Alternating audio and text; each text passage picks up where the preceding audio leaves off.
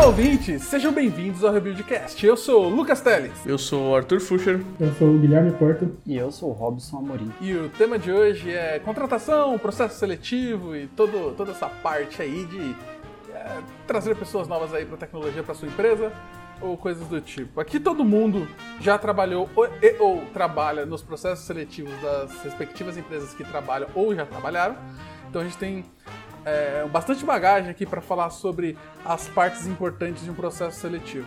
É, provavelmente a gente vai falar mais da parte técnica, dando uma pincelada nas outras partes, mas tipo, a gente é técnico, então a gente vai falar mais da parte técnica. E eu acho que é sobre isso que a gente vai falar hoje.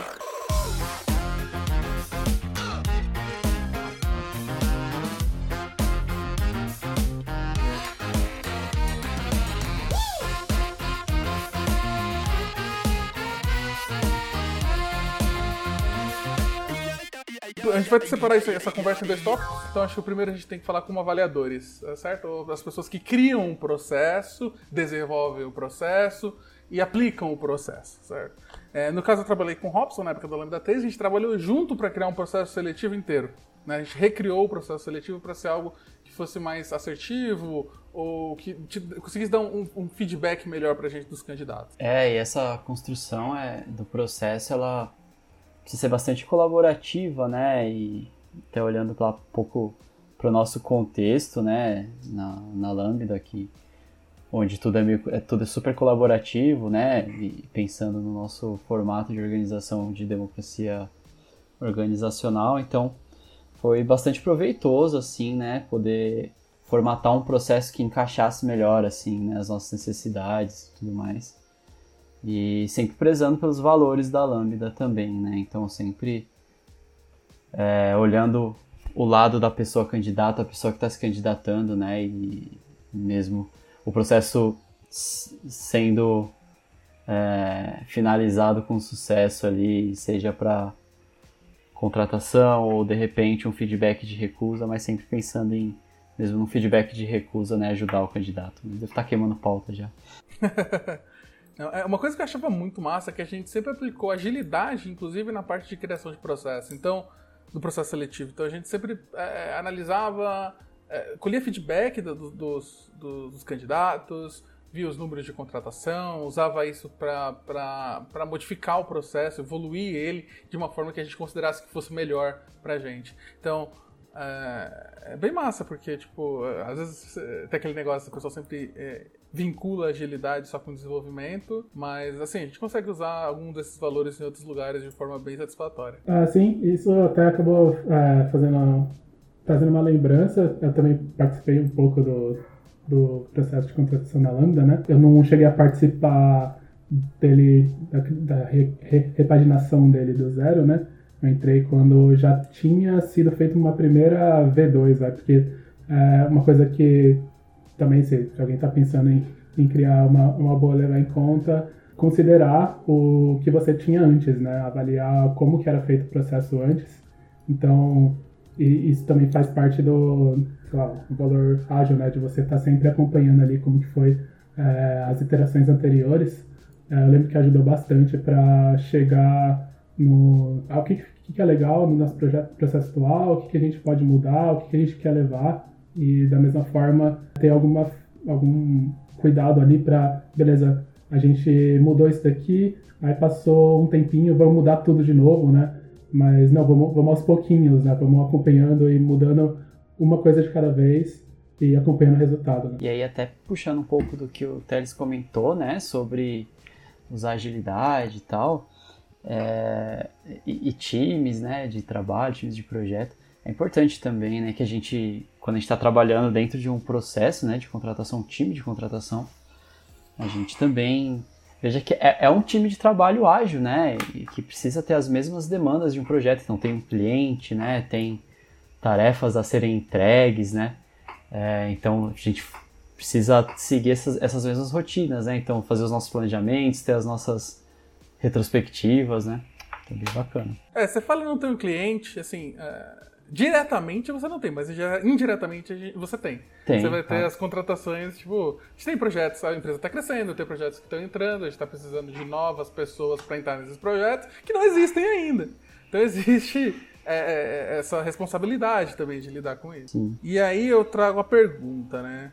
Que eu acho que eu já vou trazer com uma resposta bem simples, mas aí eu acho que a gente pode desenvolver um pouco melhor. Que é, quando a gente cria um processo seletivo, a gente está falando de um processo seletivo desses, a, a, a, a, primeira coisa que a gente quer, quer responder, certo? O que, ou seja, o que, que esse processo quer responder para a gente sobre uma pessoa? É, bem, eu vou dizer que ela quer responder se a gente vai contratar ela ou não. Acho que um pouco mais também, né? Além de, de claro, a, a, primeira resposta que vem é, tipo, ah, vai contratar ela ou não, mas é, entender também, né? De repente, o que, que a gente está buscando, né? E, e, o que, que a pessoa está entregando, entregando, se está no momento de carreira do que a gente tem buscado, né? E isso em várias etapas do processo, né? Então, por isso que muitas vezes os processos têm mais de uma etapa, né? Para que a gente consiga conhecer um pouco melhor a pessoa, né? Então, quem a gente está com quem a gente está conversando, né? Quem a gente está avaliando essa possível contratação. Né? É, eu acho que quando fala tipo ah, o que o processo quer responder se a gente vai contratar a pessoa ou não, eu acho que é isso, mas aí entra a questão que o que, que é um, uma pessoa que a gente quer contratar para cada empresa, né?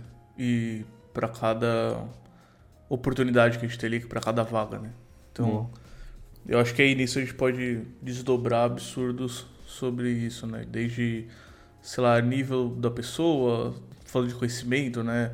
Uh, culturalmente, blá blá blá. E aí a gente vai listar 500 mil coisas que a gente gostaria de uma pessoa ou não. A gente pode falar então, talvez, que o processo ele tem que meio que se retroalimentar, no sentido de que ele também tem que dar informação para saber se ele, se o próprio processo, se o próprio processo está sendo efetivo. A gente tem que conseguir obter essa informação do processo, porque senão ele é um processo talvez falho, né? Porque a gente não tem como medir, não tem como saber se ele está indo bem, se, ele, se as pessoas, se os candidatos estão se sentindo bem no processo, se a gente está conseguindo contratar numa velocidade que seja adequada à empresa e provavelmente deve ter várias coisas que a gente, de novo, vai depender de caso para caso nesse sentido, né? É, e aí até entender se de repente, ah, poxa, eu fiz um um teste aqui, né, para um processo seletivo, um teste técnico, e ninguém está entregando esse teste técnico. Será que, que ninguém está entregando teste técnico por qual motivo, né? Será que o teste técnico é muito grande para o prazo que você deu, ou que você está pedindo no teste técnico de repente não é, né, o que o mercado tem pedido e as pessoas têm se, de, se dedicado, né? Então acho que tudo isso, né, se automedir é muito importante, né? É, exatamente. Às vezes pode ser um teste grande demais para o tempo, pode ser um teste difícil demais porque realmente precisa, né? Porque afinal, né, a gente nunca viu o processo seletivo fazendo testes técnicos que não fazem o menor sentido com o que você vai fazer no dia a dia depois. Isso eu nunca ouvi acontecer. Imagina, imagina. Acho que esse foi um dos grandes desafios, né? Até falando um pouquinho do que a gente estava. Você comentou, né? Da gente é, formatar um pouco o novo processo e tal da Lambda. Acho que esse foi um dos grandes. Esse é um dos grandes desafios, né? Quando você está falando de um processo de contratação, né? Conseguir fazer um processo que realmente seja parelho com o que você faz no dia a dia, né? E que as pessoas que estão tocando esse processo também tenham visão do dia a dia, né? Estejam próximas do que está acontecendo. Né? Mas então, a gente está falando de processo ainda de uma forma muito abstrata, muito geral. Então vamos começar por uma coisa. Acho que a primeira coisa que a gente até colocou quando a gente estava pensando sobre o processo era o tamanho dele certo? Porque eu... E aí quando eu falo tamanho, a gente pode falar tanto em, em quesito etapas, quanto em tempo total que você vai demorar para contratar uma pessoa desenvolvedora. O que, vocês acham? Quanto que vocês acham que é o tamanho ideal? É... Qual foi a experiência e tal? O tamanho ideal seria 10 minutos, né? Quanto mais rápido, melhor. Mas eu, eu, acho que o tamanho do processo depende também da pergunta anterior, que é o que ele gostaria de responder. Então, por exemplo, puxando para o lado que o Arthur falou, você pode está buscando pessoas com diferentes níveis de experiência. Então, talvez o processo seja, o tamanho do processo seja diferente para cada um desses níveis. Porque se você fizer alguma coisa muito genérica, às vezes fica meio difícil de você avaliar bem todos os candidatos, né? É, às vezes fica meio injusto também, né? É, eu acho que eu, que eu, eu vou nesse caminho do, do Gui também, né? Acho que é, o tamanho do processo depende muito do que você busca mesmo, né? Então, ah, de repente eu tenho um processo que dura três meses, mas esse tempo é ok para minha organização, né? Eu consigo planejar as minhas alocações para uma contratação que acontece com média de três meses, né? Então tudo bem.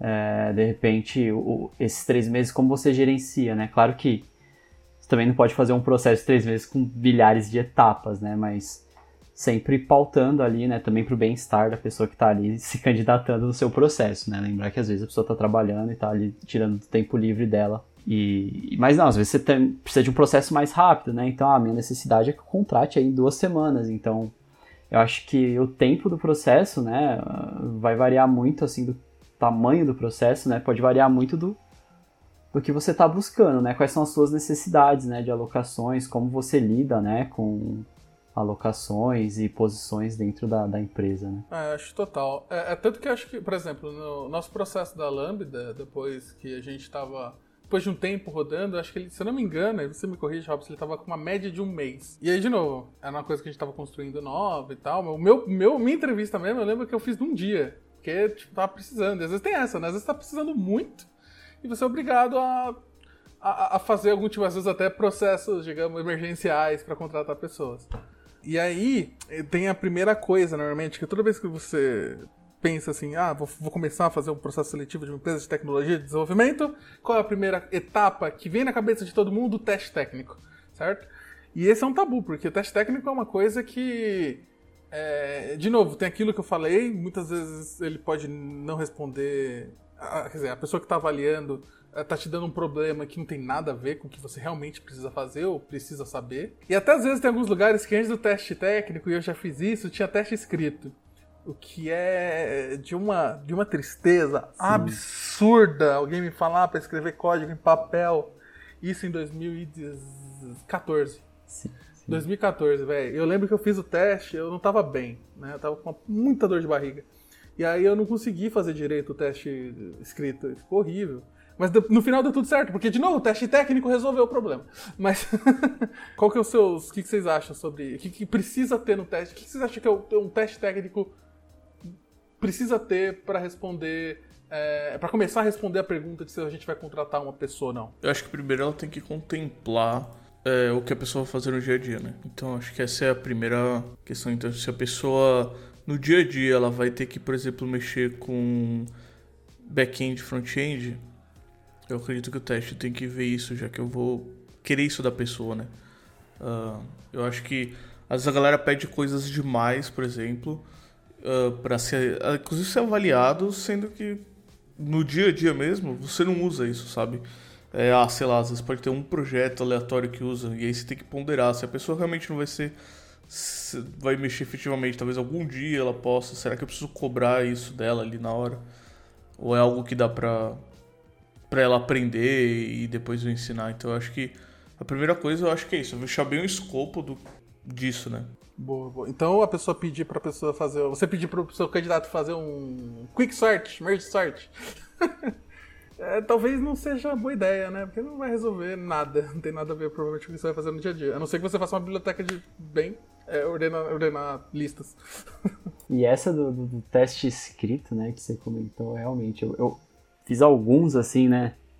Na minha carreira e tal, e nunca me dei bem, né? Também nunca entendi muito por que o teste escrito, mas enfim. E aí acho que como o Arthur comentou, né, tem que estar tá bem fechado com o que você busca no dia a dia, né, ali o teste o teste técnico, né? E também com o escopo que você dê a oportunidade da pessoa fazer aquele teste no prazo que você pede, né? Então, também não adianta você pedir para a pessoa reconstruir né, um mercado livre. Eu posso falar essas marcas aqui? Eu tô mutado. Pode sim, paga nós, inclusive, se quiser. Estamos topando. Então não adianta você pedir para a pessoa construir ali um mercado livre da vida cheio de algoritmos e, e grafos e tudo mais em uma semana, né? Acho que o teste técnico ele deveria ter alguma coisa que é imprescindível. Então isso daqui tem que entregar de qualquer jeito para ser considerável, mas ele também pode ser tem algumas coisas que a liberdade ou a oportunidade da pessoa conseguir mostrar um pouco mais do que ela do que ela conseguiria, sei lá, se ela fez o que era necessário em menos tempo, é, aí ela ela parte para coisas que conseguiriam trazer mais informações para quem está avaliando. Dado que ela conseguiu se organizar bem no tempo, né? Não começou fazendo as coisas que são opcionais e aí entregou só isso daí então hum. acaba sendo válido.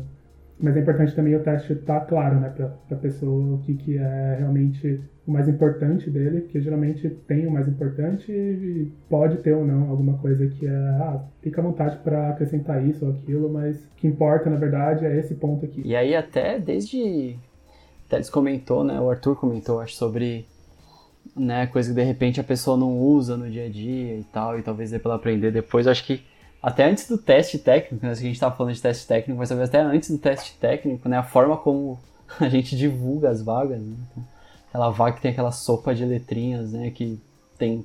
Pô, você precisa ter 10 anos de experiência em .NET Core, né? .NET Core tem 10 anos de criação, né? Ou então você precisa saber Docker, Kubernetes, .NET, Java, PHP, Rust e tudo mais, né? E aí a pessoa acaba nem se candidatando e nem chega no teste, né? Tecnologia.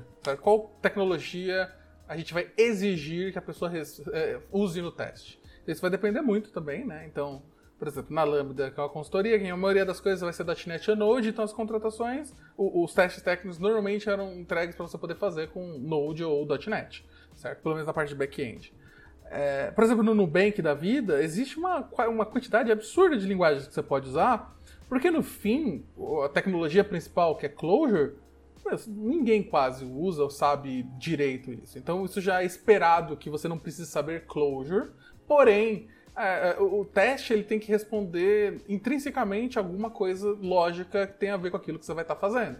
Então, normalmente eu gosto de pensar que o teste ele tem que ter alguma coisa sobre é, quando aplicado a tecnologia. Então, ah, vai ter um back-end, um front-end. Então, beleza, você tem que saber fazer ali uma comunicação REST, tem que saber fazer é, um HTML básico. É, tipo, normalmente não é nada muito grande, mas ali são, é, é, o, é o arroz com feijão ali dessa parte. E vai ter algum miolinho de lógica, de alguma coisa que você vai ter que. que provavelmente vai ser algum tipo de regra de negócio, que você vai ter que aplicar um pouco de, de, de neurônios ali para conseguir criar alguma coisa meio que do nada. Normalmente não muito grande, de novo, não, porque senão o teste fica gigante demais e acaba ficando quase impossível da pessoa terminar. Bem, é assim que tem que ser. Acho que, é, que são os pontos que você tem que olhar para o teste. E outra coisa, como a galera tá acostumada hoje em dia a entregar um monte de coisa no teste que às vezes até não foi pedido e não são necessárias, é, é sempre bom colocar comentários no anunciado do exercício para falar, ó, oh, talvez você não precise fazer um banco de dados aqui, tá? Não, não tente inventar e para ir tão longe, certo? porque a pessoa quer fazer para mostrar, só que acaba fazendo um efeito colateral ruim que é você está fazendo muito mais do que foi realmente pedido. Então, é, deixar muito claro para o candidato no teste técnico o que, que você quer ver, certo? Para deixar. É lógico que é, é, sempre bom deixar um pouco de, de liberdade para a pessoa poder mostrar o que ela sabe, só que também sem precisar. É, sem deixar aberto o suficiente que a pessoa, sei lá, vai fazer um. te entregar um Kubernetes com microserviços. Sim, é, é eu acho que assim, essa parte do, do quando você vai falar para a pessoa da parte técnica o que ela tem que fazer, quanto mais explícito você for, melhor é, tanto para a empresa, para quem vai avaliar, quanto para a pessoa, né? Ela tem que, se você coloca limites e restrições, primeiro que isso já é um, é um tipo de, de entrada que a pessoa tem, né? Então, vários lugares você vai ter restrições do que você pode usar, do que, que você não pode usar, o que, que você vai ter disponível. É, então, colocar essas restrições já é uma coisa interessante para ver como é que a pessoa lida com aquelas restrições, certo? E também te ajuda isso, né? Ah, será que aí a pessoa vai lá e usa, sei lá, você não define, a pessoa usa um banco, sei lá, novo, diferente, que só funciona em tal coisa, e você não especificou nada, é injusto você acabar sei lá, tirando pontos ou classificando mal a pessoa só porque ela usou aquilo ali e você não consegue avaliar direito, certo? Então acho que com certeza, assim, quanto mais explícito for o processo, é melhor para ambas as partes. E, e, sem pegadinhas, né? Acho que evitar, né? Não, não ter pegadinhas assim no meio do, do enunciado e do que você está pedindo do desafio, né? Ser explícito, o que você quer ver, né? Afinal de contas, a pessoa pode estar passando por várias coisas, né? A pessoa pode estar super nervosa enquanto está fazendo teste, de repente ela sempre quis trabalhar em tal empresa, né? E aí você deixa uma pegadinha lá e a pessoa às vezes não vê, porque, sei lá, ela foi de coração aberto, né? Leu o enunciado e não achando que teriam pegadinhas enunciado, né? Eu, eu, eu, particularmente não, não curto muito, assim, acho que como o Arthur disse, né? Quanto mais claro, mais explícito que você espera, melhor, né? Para ambas as partes. Né? É, eu acho que colocar é, pegadinhas é até meio contra o, objetivo do processo, né? Porque isso é até uma um ponto de vista diferente que, que é, você acaba tendo quando você participa como avaliador, é que você quer ao máximo que o candidato ou a candidata é, passe, né? Porque você não quer ficar lá perdendo tempo uh, avaliando, conversando com as pessoas para no fim não, não, dar certo, né? Então tem a parte que, uh, beleza, não pode ser a coisa mais fácil do mundo, mas colocar dificuldade desnecessária e, e usar isso daí para eliminar candidato é meio não é muito intuitivo, né? Acho que você consegue fazer um teste até que, se, que tem alguma coisa tricky, eu diria mas isso tem que ser claro, no sentido, tipo, eu tenho uma regra específica que eu quero que você faça, e tá muito claro o que eu quero que você faça. Só que implementar isso talvez seja tricky, certo? Porque você não tá tentando enganar a pessoa, ou tentando fazer uma pegadinha. Tá... Mas aí você vai ter que gastar um pouco de neurônio ali para construir um exercício que, que consiga avaliar isso, consiga avaliar a pessoa num sentido de, tipo, beleza, nesse tipo de problema, como é que ela reage, pra, como é que ela escreve código, como é que ela resolve, certo? É... Então, bem, seja o mais explícito possível. E aí a gente tem uma outra polêmica que eu gosto de trazer aqui, que é quando a gente está avaliando testes, aí tem várias tretas, a gente coloca as é, testes, a gente guarda normalmente todos os testes de todos os candidatos. É, e às vezes a gente consegue descobrir que um teste às vezes é muito parecido com outro teste que a gente já recebeu anteriormente. Porque alguns, alguns deles colocam no GitHub público, é, ou sei lá, postam em algum lugar, alguma coisa assim. E, e aí, como é que a gente lida com teste que a gente tem uma, uma, uma, uma, certeza? Uma certeza não, mas a gente acha bastante que ele foi copiado. Descobri ali, eu tenho, eu tenho certeza. Eu não tô falando que eu tenho força nisso. Eu tenho certeza que o código foi copiado. Não muda nada para mim. Contanto que o meu processo tenha outras ferramentas para me ajudar ali a ver o conhecimento da pessoa. Então, eu só vou deixar isso daí. Pra mim, tanto faz. É, eu não sei. Eu, eu talvez tenha uma opinião um pouco diferente do, do, do Arthur. É, eu já fico um pouco mais bolado, assim, com, com, com possibilidades e tal de cópias em teste. Porque, é, não sei, eu tenho aquela sensação de que... São duas coisas, né? Eu fico com aquela sensação de que a pessoa não tá sendo honesta comigo, né? E aí a gente pode falar disso mais pra frente. E, e também de que a pessoa parte de um outro ponto que as, as outras pessoas candidatas não partiram, sabe? Então não fica não fica não ficam processos iguais, processos que eu vejo como como justos. Então, eu tenho uma posição e eu tenho cinco pessoas é, fazendo esse teste, né? E, e, aí uma das pessoas, ela pode ter já saído na frente, né? Mesmo que, ok, ela viu no código, ela soube estudar e tudo mais, mas ela é, são coisas que talvez ela sei lá, cara, ela não, não, pense, não, não, fosse, não fosse construir o, o, o algoritmo para tomar aquela decisão daquela maneira, sabe? E, e, e, tudo mais. Então, e mesmo na hora de explicar, não sei, às vezes o quão bom a pessoa vai ser na, na arte de, de sabonetar, assim, né? Engambelar. Engambelar, né?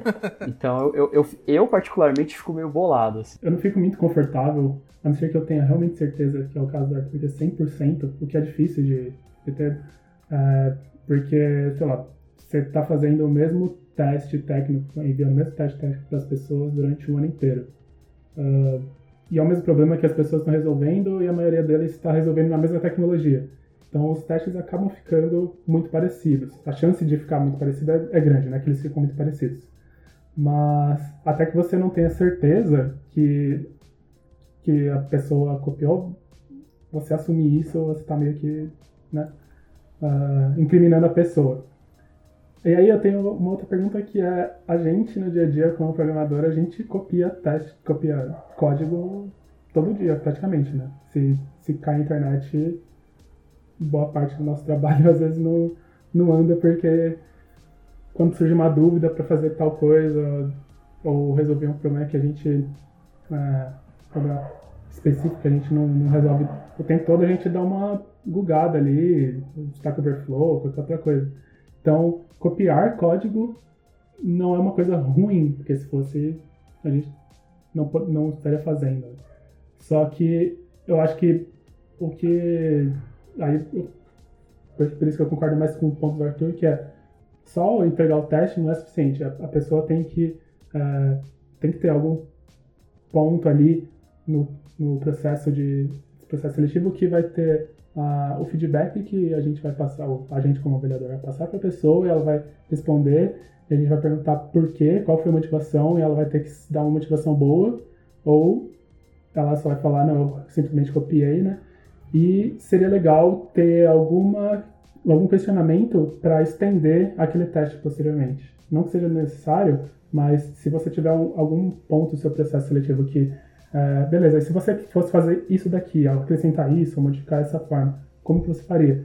É, traria mais informações para você medir, avaliar aquela pessoa.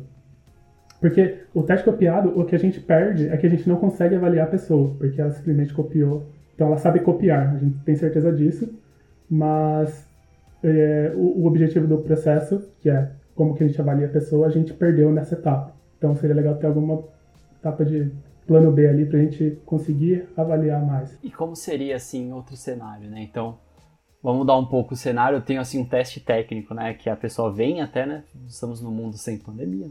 Imaginar que estamos no mundo sem pandemia, né? Se você está ouvindo isso já em 2022, eu espero que a gente já esteja sem pandemia. então, estamos no mundo sem pandemia. E aí a pessoa vai até a sua o local onde você, né, na empresa está trabalhando para fazer o teste técnico Vamos supor que o teste técnico seja que é uma calculadora de itens de um carrinho, por exemplo. Né? Seria ok a pessoa abrir o Google Stack Overflow e falou How to calc a shop cart with tal, tal language? O que vocês achariam disso? Pra mim, essa pessoa tá contratada. se ela teve a, a, Não, é sério, se ela teve a humildade, tipo, ela não sabe e ela tá indo pesquisar ali, e contanto que, assim, não esteja uma regra explícita de você não pode, eu acho que, tipo, assim, para mim, tudo bem, sabe? É. Vamos lá, acho que é a mesma questão de, tipo. Se eu não explicitar isso, eu acho que para mim tá valendo. Então, que nem o, o Gui falou, e foi o, o que eu também comentei. para mim é ok desde que o meu processo tenha uh, outras coisas que. que me ajudem a avaliar o que eu quero. Então, primeiro, eu posso colocar no teste para a pessoa me explicar, falar, uma das coisas é, sei lá, que o código venha com readme, por exemplo, contendo as decisões técnicas da pessoa, arquiteturais e que seja. Por que, que ela escolheu as, de, as decisões que ela teve, por que, que ela teve e que, que, que levou ela a tomar e por que, que ela fez daquele jeito.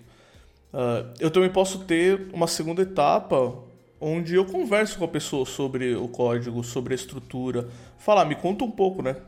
Como que você fez? Por que, que você usou isso? Por que, que você usou aquilo? Como é que foi o processo?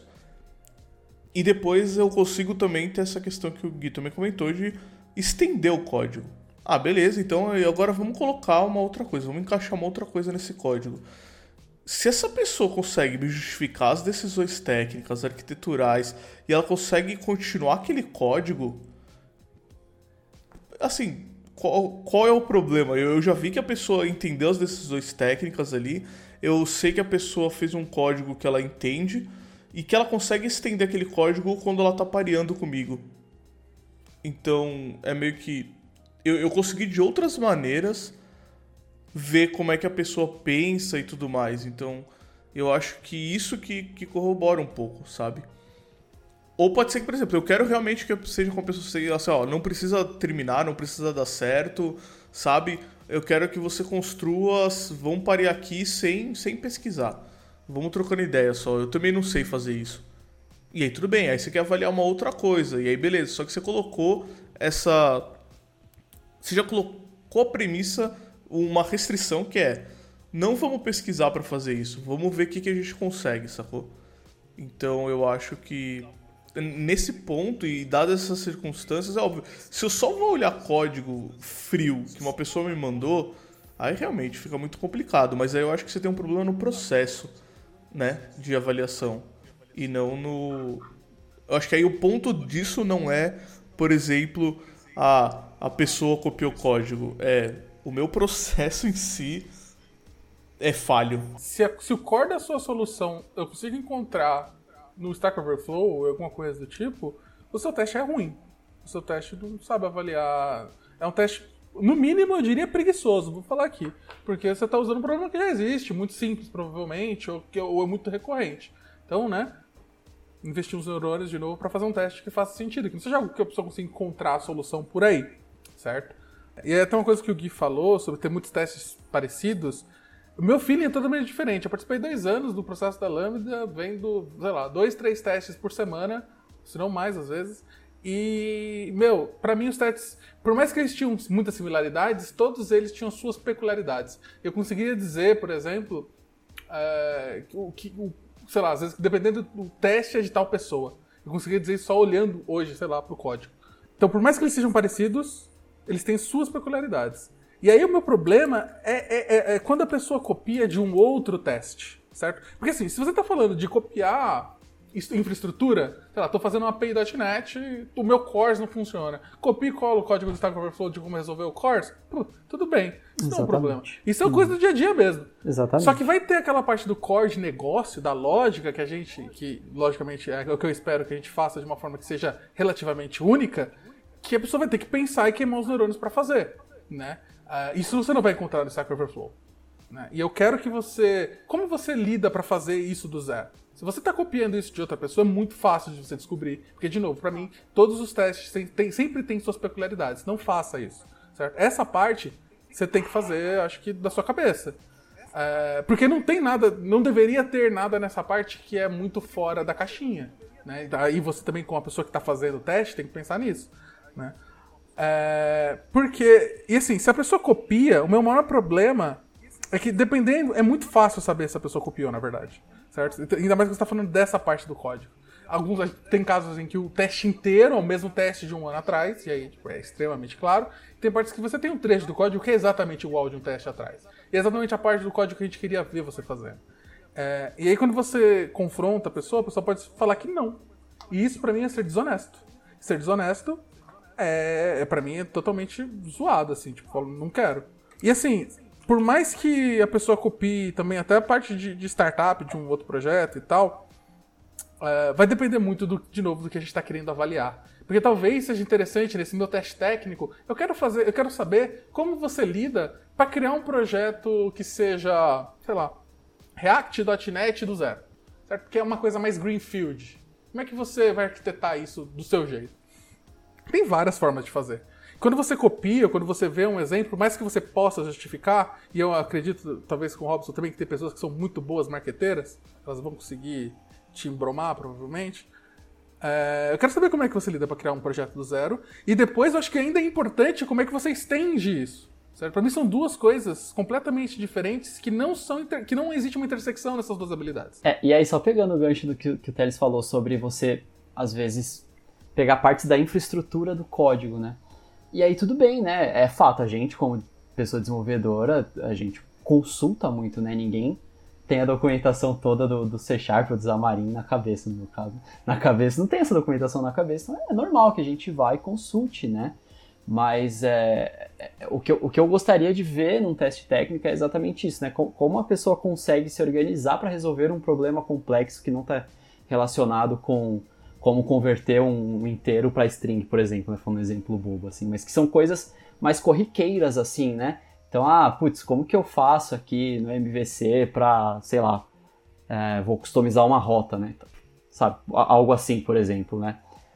Eu acho que são coisas mais corriqueiras, e aí tudo bem, né? Agora, quando é, é algo mais relacionado com o negócio, entender como a pessoa lida com, com, com a resolução desse algoritmo, é que eu acho importante, assim, né?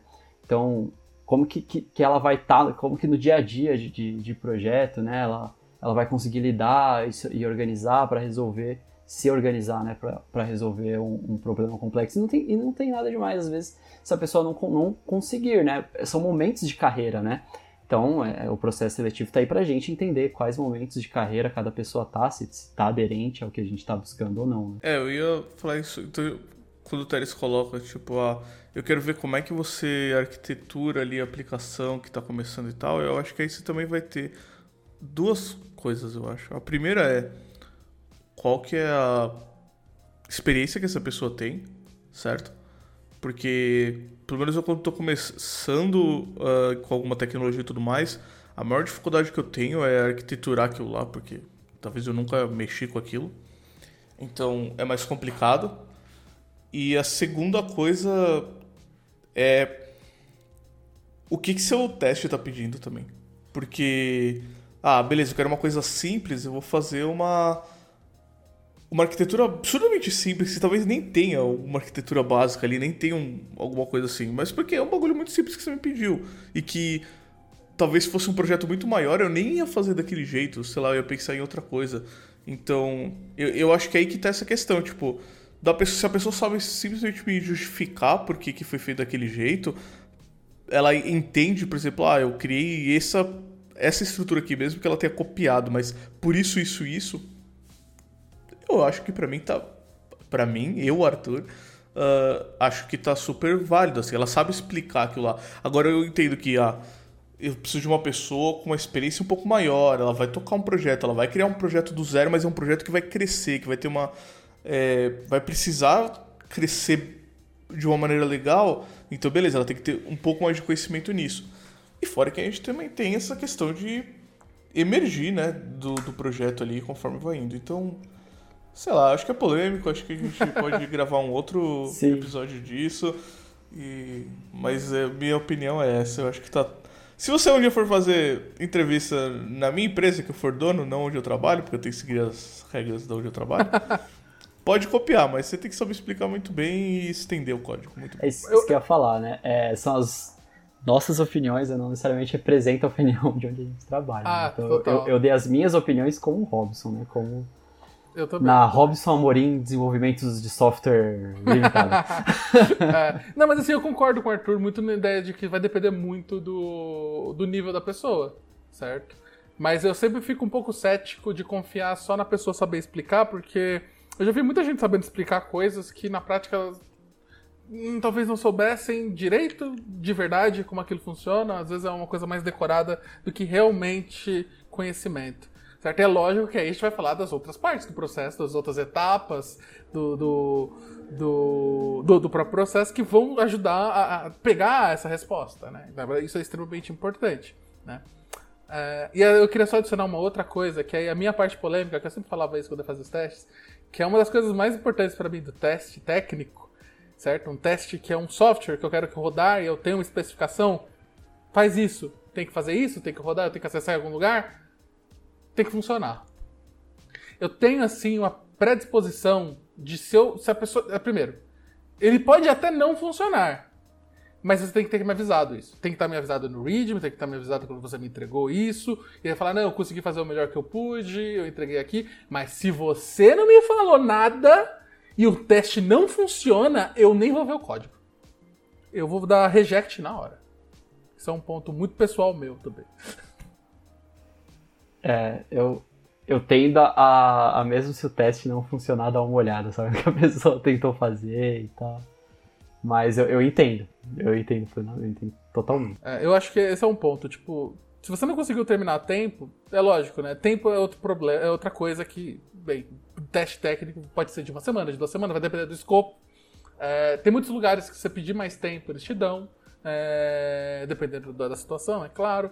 É, e se você não conseguir mais tempo, você fala que, ó, não consegui terminar tudo isso, tive tais dificuldades, tais problemas, e eu não consegui chegar até aqui por causa disso. Então, isso é, talvez seja até mais interessante, dependendo do caso, do que um teste que funciona, mas não é muito bom.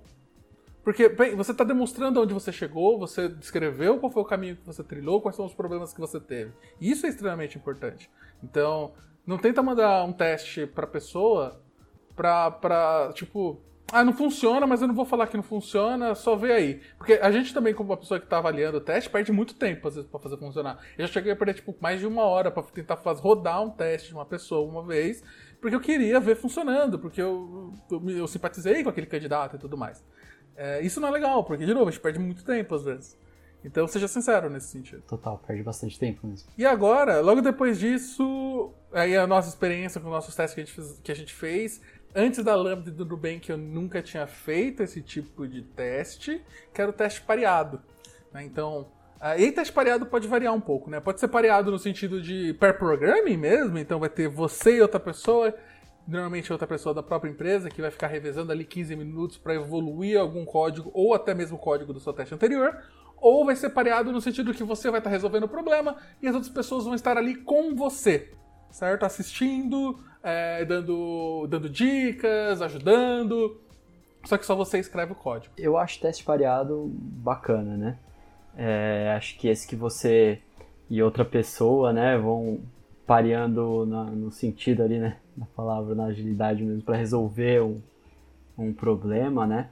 Aí eu acho que complementa muito o que a gente falou do, do teste técnico, né? E, e também é, é bacana de, de, nesse pareamento, né, também para a pessoa enquanto avaliadora, né, para quem está avaliando ali, né, o, o, candidato, também entender, né, como a pessoa atua em equipe, né, como a pessoa atua, como a pessoa lida com sugestões no código dela, né. Então a gente sabe que às vezes as pessoas são muito apegadas às suas, às suas experiências, né, como a pessoa lida com sugestões vindo de fora, né. Então acho que tudo isso também, além da, da parte técnica, né, tudo isso também é bacana nesse pareamento. Né? É, eu acho que a etapa de pareamento, como a, a do, do, objetivo principal do, do processo seletivo, ou do, da guideline do processo seletivo, é se você não pratica pareamento na, na sua empresa, não tem por que colocar essa etapa no teste, né? É, porque, sei lá, a pessoa vai com a expectativa de que, beleza, no dia a dia a gente vai ter esse tipo de atividade e no fim das contas não vai ter, né? É, mas, dado que você tem essa etapa, eu também acho que é uma, é uma que você tem essa, é, pratica esse tipo de atividade no, no, dia a dia da empresa, eu acho que é uma, uma coisa legal de você colocar no, no, no teste, porque no processo, né? Porque é, consegue te mostrar é, como que seria trabalhar com aquela pessoa, né? É, dado que se ela entrar no seu time, vocês vão ter que resolver um problema, é, os dois juntos, como que seria essa dinâmica, né? De criticar a lição um do outro, perguntar quando estiver travado, né? É, eu acho que traz bastante insights assim para é, avaliar melhor cada pessoa, né? É, eu tenho uma opinião que sobre o, o pareamento no teste, que isso assim, participando de vários processos de algumas empresas e tudo mais, Principalmente em empresas que têm uma preocupação maior com cultura, né, com ter uma cultura legal na empresa. Para mim, o pareamento é a melhor etapa para ver questões culturais da pessoa. Porque ela tá focada em tentar mostrar código. Ela sabe que ali é onde ela vai, então tipo, todo o pensamento dela tá voltado ali para putz, eu tenho que ficar atento ao que eu estou fazendo, eu tenho que saber, né, fazer o código ali, e aí ela acaba desconectando de outras coisas e eu acho que ela acaba agindo mais naturalmente ali. Então, é onde você vai ver se ela tá dando atenção para todo mundo, ela tá escutando o que todas as pessoas que estão participando ali, porque às vezes a gente fala de pareamento, mas geralmente tem duas pessoas da, da empresa, geralmente que eu já vi assim, né? e uma pessoa do que é a candidata ali. Então é um pareamento não tão par.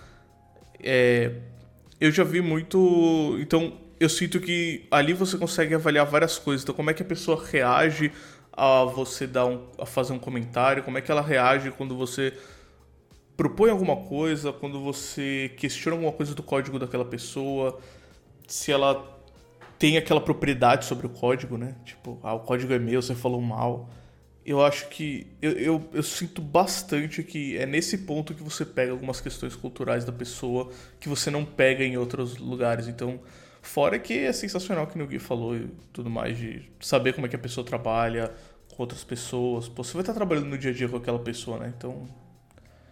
Isso eu acho bem bacana. É. é pelo que ele falou, eu acho, acho interessante a ideia de, tipo, se você a sua empresa não faz pareamento, ela deveria fazer eu deveria começar a tentar colocar isso, porque eu acho que é muito positivo em praticamente todos os casos. É, mas se você não tem isso ainda como cultura, eu acho que o pareamento, nem que seja. Não, precisa ser um pareamento em que uma pessoa vai revezar 15 em 15 minutos ali, uma pessoa da empresa uma, e o candidato. Pode ser um pareamento que eu falei que. Bem, não é bem um pareamento, mas em que você tá mais voyeur, você tá assistindo a pessoa codar. Uh, e ela tá resolvendo o problema ali, ela tá se comunicando sobre o que, que ela tá pensando, em como que ela resolve aquilo, certo? E você vai ajudando ela nesse, nesse processo também, claro, dado as devidas proporções. Às vezes, uh, dependendo, de novo, do nível do candidato, uh, ele chega num ponto que ele trava, certo? E você sabe que ele travou ali. Né? E você dá, você literalmente dá a resposta para aquela parte, porque você quer ver até onde ele vai depois disso.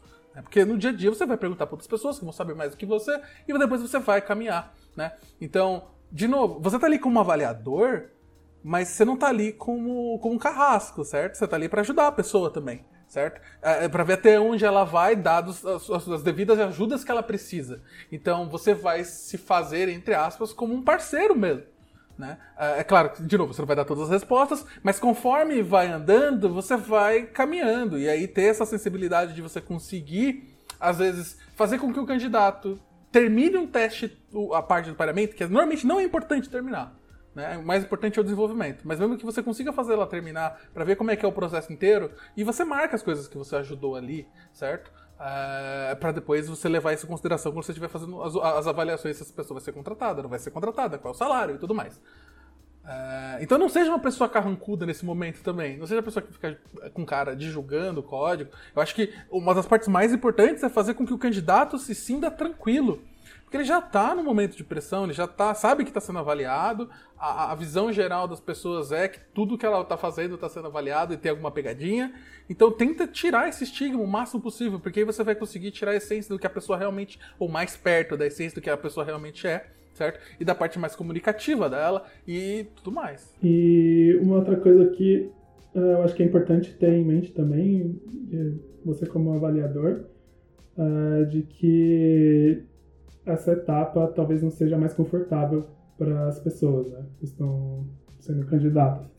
É, inclusive, sempre que acontecia de, sei lá, a pessoa que a gente estava contratando, estava eu e mais uma pessoa da Lambda e, e a candidata, o candidato no, na sala e, e, a pessoa travava, ou era uma experiência meio esquisita, eu, eu sempre ficava me sentindo culpado pelo resultado, sabe? Porque todo pareamento, os dois é, são, participam, né, para o resultado ser, ser, legal. Então você também tem a responsabilidade da, dessa etapa dar certo. É, e no caso que é mais aquele é, código assistido, né, então a pessoa vai ficar codando numa tela e as outras pessoas vão ficar assistindo, também é importante lembrar de deixar o ambiente, é, tira, tentar tirar o máximo da pressão do ambiente, né, porque isso pode ser uma atividade que seja ok para algumas pessoas, mas para outras pode travar completamente. Né? Uhum. É, se Sim. você está assistindo, você tem que agir como se fosse o copiloto do pré-programa o tempo todo, basicamente. Sim.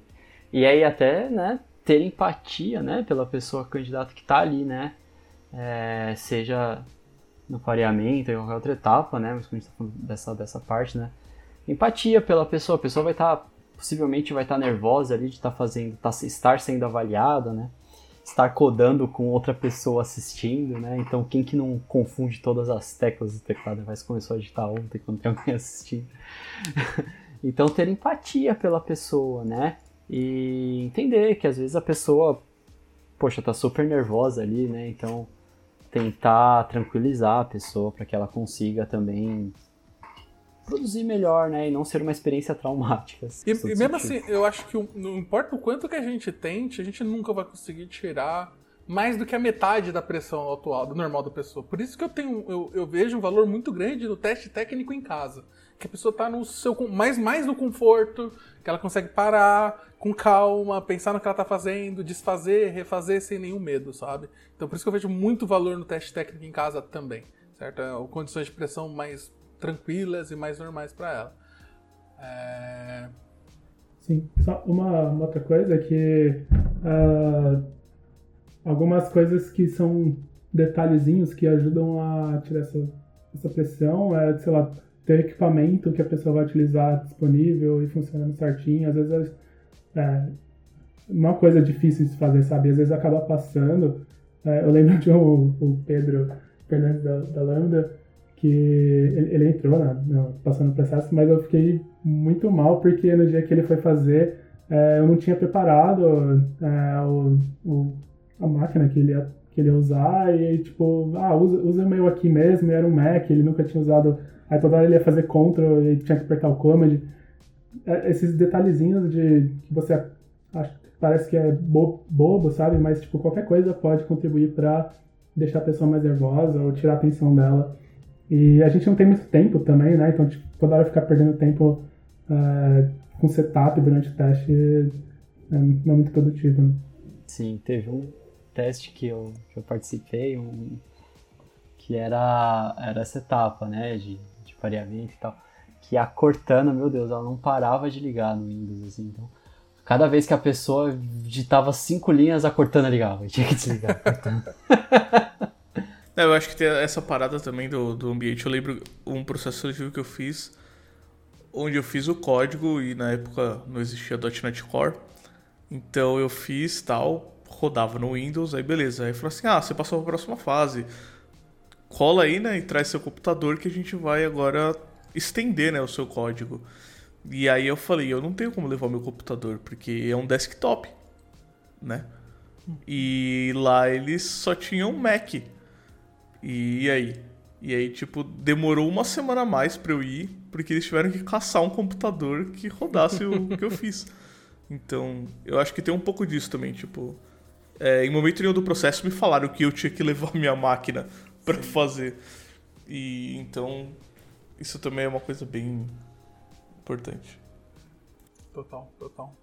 É, e assim, no fim, é, a gente está falando de novo da parte técnica, né? Tanto o teste técnico em casa como uma boa parte do pareamento, a gente está capturando muito do que a gente vai falar que são as, as hard skills e tal. É, e o, o pareamento, é, o fato dele ser um clima mais massa é onde você vai conseguir tirar algumas soft skills. É impossível, eu, eu cheguei na conclusão que é impossível você avaliar soft skills de uma pessoa num processo seletivo. Mas é, você consegue tirar algumas coisas de comunicação, de é, ver como é que ela lida com críticas e tal. Inclusive do próprio teste técnico, eu fazia várias vezes que quando a pessoa me mandava o teste técnico, eu criava um pull request desse teste para um código para um repositório vazio e eu fazia comentários como se fosse de um pull request do meu dia a dia. Então, além do, da lógica do, das coisas maiores e tal, das críticas é, construtivas sempre, né? Claro, é, eu sempre fazia um PR. E eu normalmente avaliava o PR junto com ela. É o pull request, no caso. É, porque se você pega também como é que a pessoa. Porque já teve casos da pessoa ficar muito na defensiva. Você fala, não, mas meu código é perfeito. Isso aí tá bom.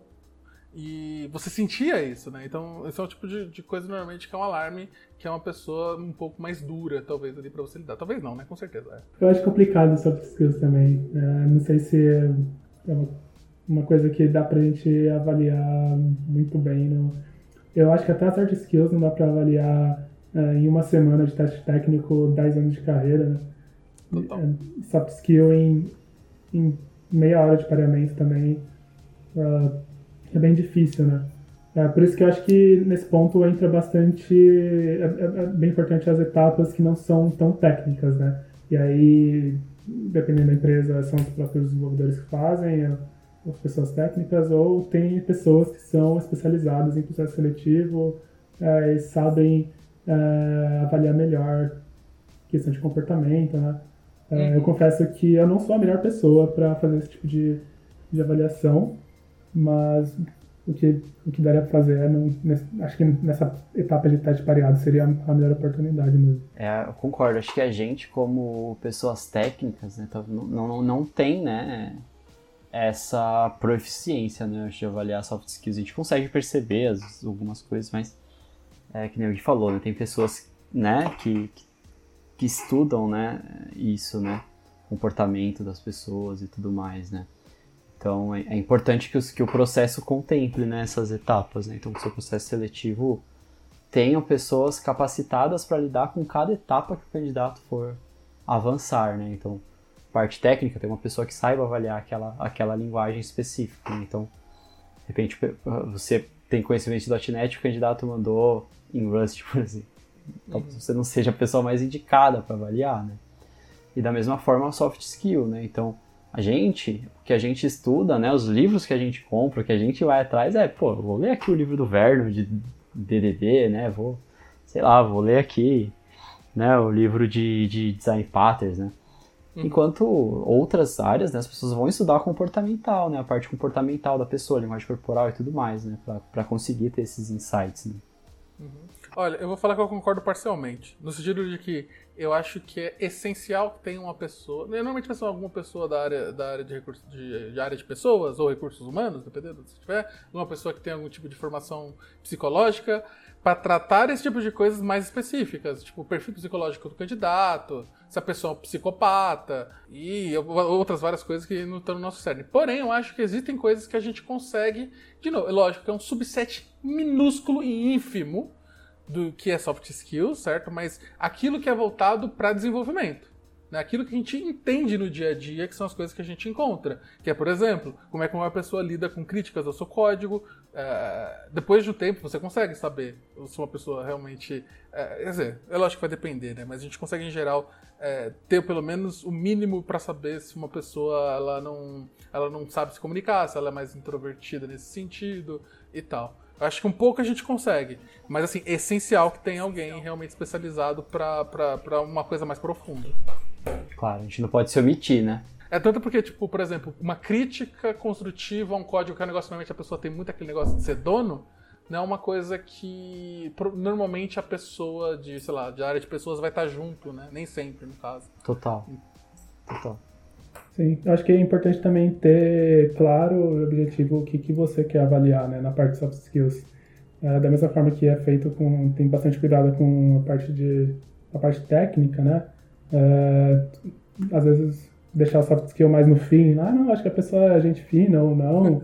é, acho que é legal deixar claro, não, a gente vai avaliar como que ela reage a, a críticas ao código dela, a gente vai é, avaliar como que ela interage é, tentando resolver um problema junto, como que ela é, aceita feedbacks do código e, e, explica qual foi o que, que a motivação dela, né? Então, não ser muito aberto só porque é soft skills. Né? Exato. É, e assim, a gente tem que lembrar que um processo seletivo, não importa o quão longo e cheio de etapas e perfeito ele seja, ele vai estar longe de chegar numa conclusão que seja é, realmente perfeita. Né? É uma, no fim, aquilo, a gente, quando a gente contrata uma pessoa, a gente está fazendo uma aposta. Né? O processo é para você tentar diminuir o risco dessa aposta. Né? Às vezes, você tem uma pessoa que você teve até um feeling positivo, aquela pessoa parece ser. É, que às vezes tem pouco tempo de área, ela não manja muito, mas o pouco que ela manja, o pouco tempo que ela tem é um conhecimento muito bom. Então você fala, putz, vale a pena investir e apostar nessa pessoa. Né? E às vezes tem uma pessoa lá que tem 20 anos e, sei lá, ainda não pensa em evoluir, pensa nas coisas, sei lá, de 30 anos atrás. É... E aí o processo vai te ajudar a filtrar esse tipo de coisa. Mas, de novo, é uma aposta. Então, né, não, não, não, é... tem que tomar um pouco de cuidado para achar que você, você não vai conseguir fazer um processo perfeito. Nunca. Porque acho que é impossível. A gente falou né, da parte de revisão de código né, e tudo mais. Eu acho que uma coisa que é muito importante é quando a pessoa não tá ali, só tá revisando o código, é ser anônimo o máximo possível, certo? Então, é, não saber de quem você está avaliando o código tira vários vieses conscientes e inconscientes que você que a pessoa que está avaliando tem. Então, é uma excelente prática.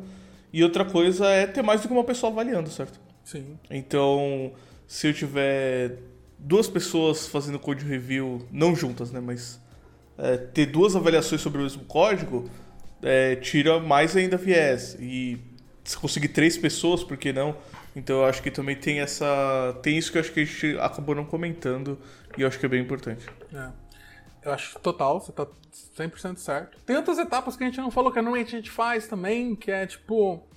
É, a gente tem um contato inicial, que é bater uma ideia, pra é, trocar uma ideia com a pessoa, para saber, que a gente chama de screening, né? Pra saber qual que é o conhecimento técnico médio dela. Isso vai depender da onde, da sua empresa também, né? Porque, sei lá, dependendo do, da, na Lambda, dependendo da época, se a pessoa fala, ah, sou muito bom, sou expert em PHP, quero trabalhar com PHP. A gente já pega isso lá no comecinho e a gente já consegue desviar essa, essa pessoa dos processos, ou até indicar para outros lugares que a gente conhece. É, e aí é muita coisa, certo? Falar das outras etapas, a gente focou nos testes para não, pra não estender muito, né? E agora eu queria trazer um pouco. É, porque assim, é, eu queria trazer um pouco, na real, do, do, da visão agora como avaliado. Todos nós fizemos muitas entrevistas de emprego de tecnologia, enfim, né? É, e trabalhar no processo seletivo, ou de criar o processo, ou ajudar no processo, é, para mim ajudou muito na parte de participar de um processo seletivo numa entrevista.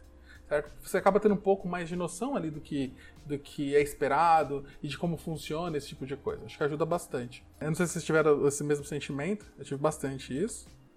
Uh, eu queria perguntar primeiro o que, que é ruim, certo? O que vocês acham que é a pior coisa que você, tipo, avaliado, você tá fazendo coisa que você pode acontecer? Para mim, em geral, eu diria que é chegar atrasado sem avisar nada, sabe? Esse é o tipo de coisa que realmente me deixa possesso, mas.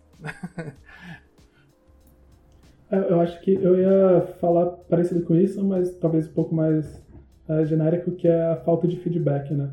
Então, seja é, se atrasando por alguma reunião, uma coisa que foi marcada, ou não entregando o teste, sei lá. Eu, no dia que eu tenho que entregar, eu falo que não deu tempo, sabe? Uh, acho que a gente percebe que, no fim das contas, a gente teria que tratar a pessoa que está entrevistando a gente como se fosse nosso cliente dia a dia. Então, se você fazer isso com o cliente, seria muito ruim, provavelmente, avisar na última hora que não deu. Então, não faça isso quando estiver sendo entrevistado também, né? É, e, no fim das contas, é, é, feedback, né? Eu acho que até no, no dia a dia, no, nos projetos, os maiores perrengues geralmente é falta de feedback para o cliente, né? Aí, isso eu acho que é a pior coisa que pode, pode fazer no, no processo seletivo também. Isso do feedback constante é bastante importante, né? Então, e, principalmente com, com antecedência, como vocês comentaram, né? Então, ah, putz, não vou conseguir entregar o teste técnico na data que a gente combinou, né? Também. Então, entre em contato, né? É, nada está escrito na pedra, né? E principalmente isso vai, e claro que isso vai depender muito da conversa que você teve com, com a pessoa que está te avaliando, né? De qual, qual empresa você está se candidatando, né? Mas eu acho que esse é o melhor caminho, né? Então não você já tem, né? Se você não vai conseguir entregar de qualquer forma, não você já tem. Então, entrar em contato para tentar reajustar o prazo e tal, acho que é sempre uma, uma dica muito boa. Ah, eu, eu acho que vocês falaram aí. Mas com certeza, assim, eu acho que essa parada de do mesmo jeito que, que a pessoa que está se candidatando ali, ela não gosta quando passa, sei lá, tipo, uma semana e ninguém falou nada. Eu acho que rola essa mesma parada de, tipo, serão dar esse feedback e tudo mais. O, o, a única coisa que eu sinto é que é o seguinte, também não vou falar que, não, você falou que não vai entregar e tá tudo bem. É assim, se tiver outra pessoa e ela entregou, provavelmente ela vai estar tá um pouquinho na frente, vamos ser sinceros aqui, né? Mas eu acho que se tem uma pessoa que se a gente nem conversou ou não falou, você que foi mais sincero, com certeza eu vou preferir você, certo? Uhum. Então eu acho que também tem um pouco disso, assim. Porque eu acho que é óbvio, é uma coisa de você se abrir, né? Tipo, ó, não consegui fazer. É, vai, vai, sei lá. Que nem eu acho que o Teles comentou de tipo, pô, meu programa não tá rodando, sei lá, desse jeito aí que vocês pediram, mas eu consegui fazer isso daqui, foi o que deu. Se vocês quiserem me dar mais tempo, sei lá, eu posso tentar, mas tá aí. Eu acho que é você. É, você tá se expondo um pouco, né? Então eu acho que isso tem o seu valor. Então. Mas a minha opinião é essa, assim, polêmica. Sim, eu acho que, é, no fim das contas, é, o processo tem que ser justo, né? Então seria é, errado a gente falar, ok, qualquer pessoa que avisar é, no meio da semana e tem que entregar na sexta, avisou na terça-feira, ah, tudo bem, vamos dar mais uma semana para ela e avaliar ela da mesma forma que as pessoas que entregaram no prazo correto, né? Ou no prazo inicial. Então, acho que não, não, não seria suficiente para eliminar a pessoa, mas também não é, tipo, a mesma coisa. É, tá tudo, tudo bem, né? Uhum. É, eu, eu entendo, sei. mas eu fico meio assim, porque é, é, no dia a dia a gente tem oito horas ali por dia para trabalhar nas coisas. Quando você está falando de um teste, é um negócio que é, um, é, é, literalmente nos horários que são livres da pessoa, ou de algum, às vezes tem alguns outros compromissos importantes nessa, nessa Tudo bem, talvez a pessoa pudesse falar, podia já saber disso antes, certo? Bem no começo. Se é um teste de duas semanas, ela já te fala na primeira semana que vai ser muito difícil. Né? Nesse caso, eu acho que é até interessante que é. Isso já aconteceu comigo. Tipo, é, dos avaliadores falarem, putz, eu vou te mandar o teste segunda-feira. Eu falar, meu, segunda, essa semana eu não vou conseguir tocar no teste. Se vocês querem me dar duas semanas de teste e passar na segunda, eu não vou terminar a tempo. Então vocês podem me mandar o teste tal dia, porque aqui eu sei que eu vou conseguir. Né, então isso já pode ser uma boa ajuda, mas mesmo assim, é, pode. A chance de poder acontecer coisas que sejam é, inconvenientes para ela nesse tempo são grandes. E eu entendo que também é complicado, porque se for assim, né, todo mundo pedir tempo, ganha tempo. A gente tem que ter um meio termo ali, eu acho que isso é a parte difícil. Eu acho que depende muito ali, né, do, do, do ocorrido e tal, e da conversa que vai rolar entre a pessoa avaliadora e a pessoa que está se candidatando, né. Então acho que é aquela máxima do, da desenvolvimento de software, né, depende. Sim, depende do número de vagas também, né? A empresa está precisando de 50 pessoas Fica, é diferente de, sei lá, tem uma vaga e tem 10 pessoas concorrendo uhum. por ela. Queira ou não queira, se você vai demorar uma semana a mais para me entregar, eu talvez tenha outras pessoas que já estão participando do processo e aí tem essa questão. Então, eu acho que é mais nesse sentido, assim, de, de tipo, óbvio que não vai dar a mesma, sacou? E aí, agora, eu também quero pedir para vocês dicas legais para pessoa que tá aí querendo fazer sua entrevista e tá ansiosa ou não sabe do precisa de dicas, né, em geral. É, uma dica que eu dou, e aí eu tô usando também meu papel como já, como avaliador, que era, se você vai pedir mais tempo, não dá uma data, velho. Porque vira e mexe acontecia que eu tinha um padrão, certo? Se a pessoa me avisasse até certo tempo que ela não ia conseguir fazer com uma boa justificativa, eu vou te dar mais uma semana. E aí o teste era para ser entregue na sexta-feira. Então seria na próxima sexta-feira. Aí a pessoa chega pra mim e fala assim: te entrego segunda. Falou, tá bom, então é segunda, você me deu esse prazo, não foi eu que te dei. Se você tivesse só pedido mais tempo, eu tinha te dado mais tempo do que segunda-feira. Mas tudo bem.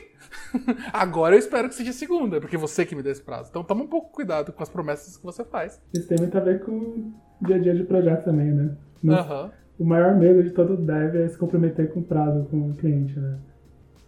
Então, você faz isso com, quando você está fazendo entrevista, é o maior problema que você vai ter com o seu cliente. Bom, eu acho que de dica, eu acho que eu, eu me sinto a pior pessoa para dar dicas de teste, de para ir fazer teste. Porque bom, acho que a gente pode entrar aqui no mérito de da minha posição em, na sociedade, certo? Então, eu sou uma pessoa que tem o privilégio de não ter medo de errar, não ter medo de alguém ir lá e me e falar mal do que eu fiz. Uh, não tô, tipo, procurando muito. Não tô precisando de um emprego e tudo mais. E nem e todas as vezes que eu fiz processos seletivos foram nessa situação, certo? Então eu acho que tem, eu tenho esse viés muito grande na maneira e nas coisas que eu acho que são boas para uma pessoa que está que tá fazendo um processo seletivo. Mas eu acho que o que eu consigo dizer é que eu, pelo menos, sempre tentei é ser o mais transparente possível. Então, se eu não sei alguma coisa, eu falo que eu não sei.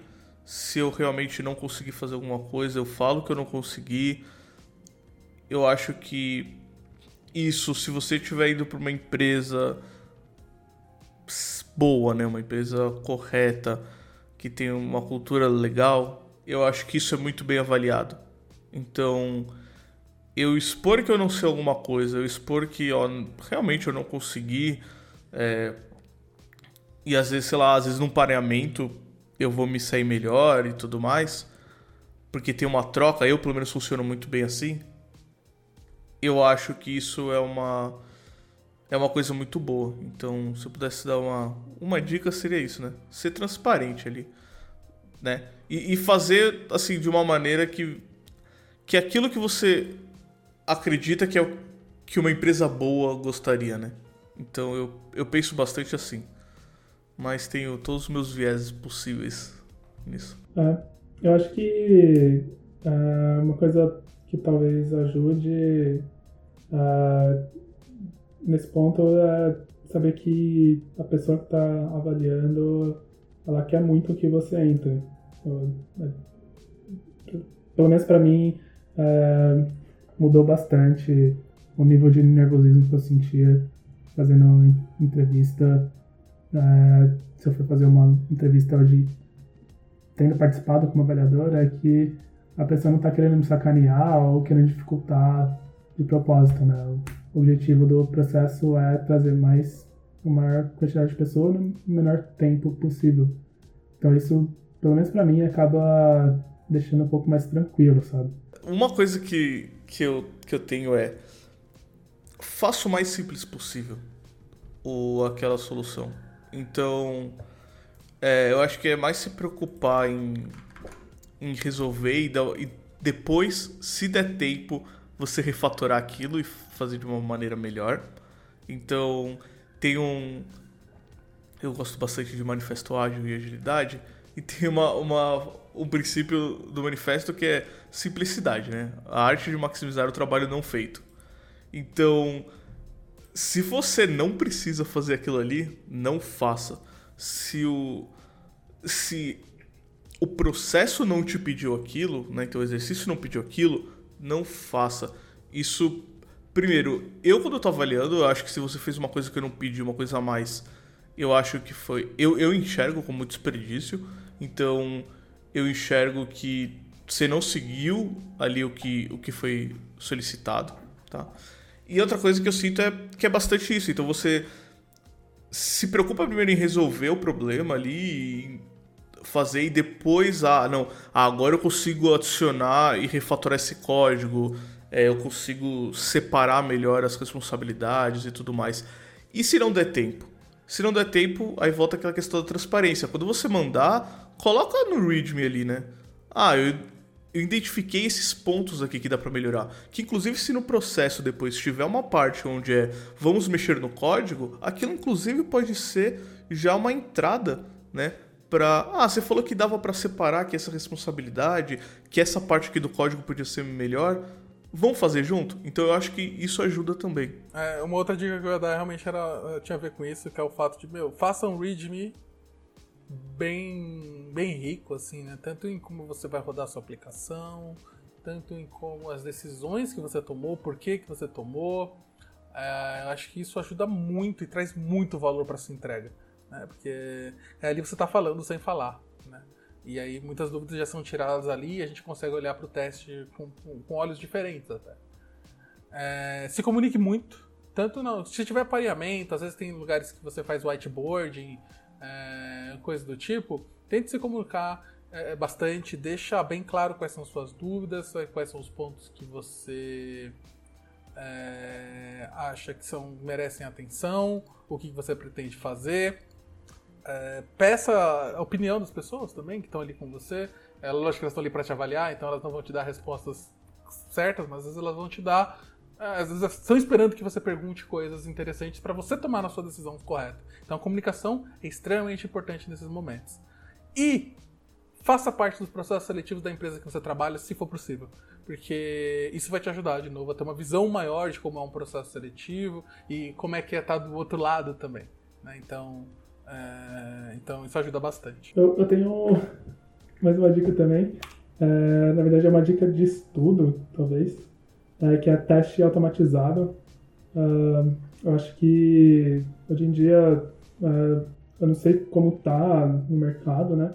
Uh, eu acho que está bem mais difundido e, e o pessoal está mais familiar, mas pelo menos na época que eu participava do processo na Lambda, era bem raro acontecer de entregarem teste, o teste técnico, né, com testes automatizados, ou às vezes a pessoa fazia alguns lá é, não estavam tão bem escritos, ou às vezes estava tava ok os testes, mas na hora de parear esqueci que eles existiam. É, seria só uma dica aí, tipo, isso é tanto faz back-end, front-end, mobile, é, aprenda testes automatizados. total, total. Totalmente. E aí fazendo um pequeno Jabá, né? No High Five Devs a gente está fazendo posts semanais sobre testes automatizados, então acompanhe nosso blog lá, highfivedevs.com. Tá da hora. Boa! Isso aí. Vou até colocar um barulho de catinho É, e assim, a, última dica que eu dou é, não é nem uma dica para um processo específico, mas é aquele negócio, né? Quanto mais você faz algo, melhor você fica naquilo, teoricamente. Então, mesmo que você esteja empregado, talvez seja interessante você continuar fazendo processos seletivos. No sentido de você primeiro ver como é que você está sendo avaliado no mercado. É, e depois de um tempo isso também pode te ajudar a se sentir mais tranquilo em alguns processos futuros que você for participar. Né? Eu acho que é importante você continuar é, tanto observando outras possibilidades de carreira. Lógico que vai depender do, do seu estado de carreira e tal, mas em geral. E ter essa experiência. Pô, eu sempre defendi isso. Eu acho que você saber o quanto você vale, né? Porque infelizmente é assim, né? No mercado. Ou felizmente. Eu acho, é, uh, eu acho que é bem importante nisso. E eu acho que tem essa, essa questão, né? No momento que você não tá precisando, você consegue fazer as coisas com mais calma, mais tranquilidade. É óbvio que você tem que lembrar que tem pessoas trabalhando ali na empresa para fazer esse processo, né? Então, ah, vou me candidatar em cinco aqui, e aí, se der, eu vou fazer, se der, não. Você tem que também ter essa consciência, né? Então, ah, pô, vou fazer um processo de uma empresa. Talvez que eu queira, inclusive, entrar lá algum dia. Uh, ou alguma empresa só para eu entender como é que funciona ali, mas fazer realmente o processo, né? Uh, de, de direito, né? Não, e assim, e se por acaso tiver que parar por N motivos, avisa, né? Falar, ó, tive imprevisto, eu vou ter que interromper aqui o processo e aí tá tudo bem, né? Você, você avisar a empresa, tranquilo, não precisa falar por quê, mas tem essa parada. Mas eu acho que, pô, sempre que eu posso, eu faço. Eu parei faz um tempinho, mas eu sempre fazia. Uhum. Foi nessas que eu entrei em empresas que eu não imaginava que eu ia entrar. Isso aí, se for fazer, faz direito. Faz com, com responsabilidade. Uh, eu acho que é isso, gente. A gente falou bastante. Espero que todo esse papo, toda essa conversa tenha trago alguma luz para vocês. É, se precisarem, se tiverem alguma dúvida ou quiserem conversar mais sobre o assunto, a gente está sempre com nossos twitters e o post do blog está sempre aberto, então pode postar, pode responder a gente, pode chamar para trocar ideia, a gente vai adorar. No mais, nada mais. Eu agradeço quem chegou até aqui. Muito obrigado, valeu, falou. Valeu, gente. Falou, até mais. Um abraço. Falou, galera.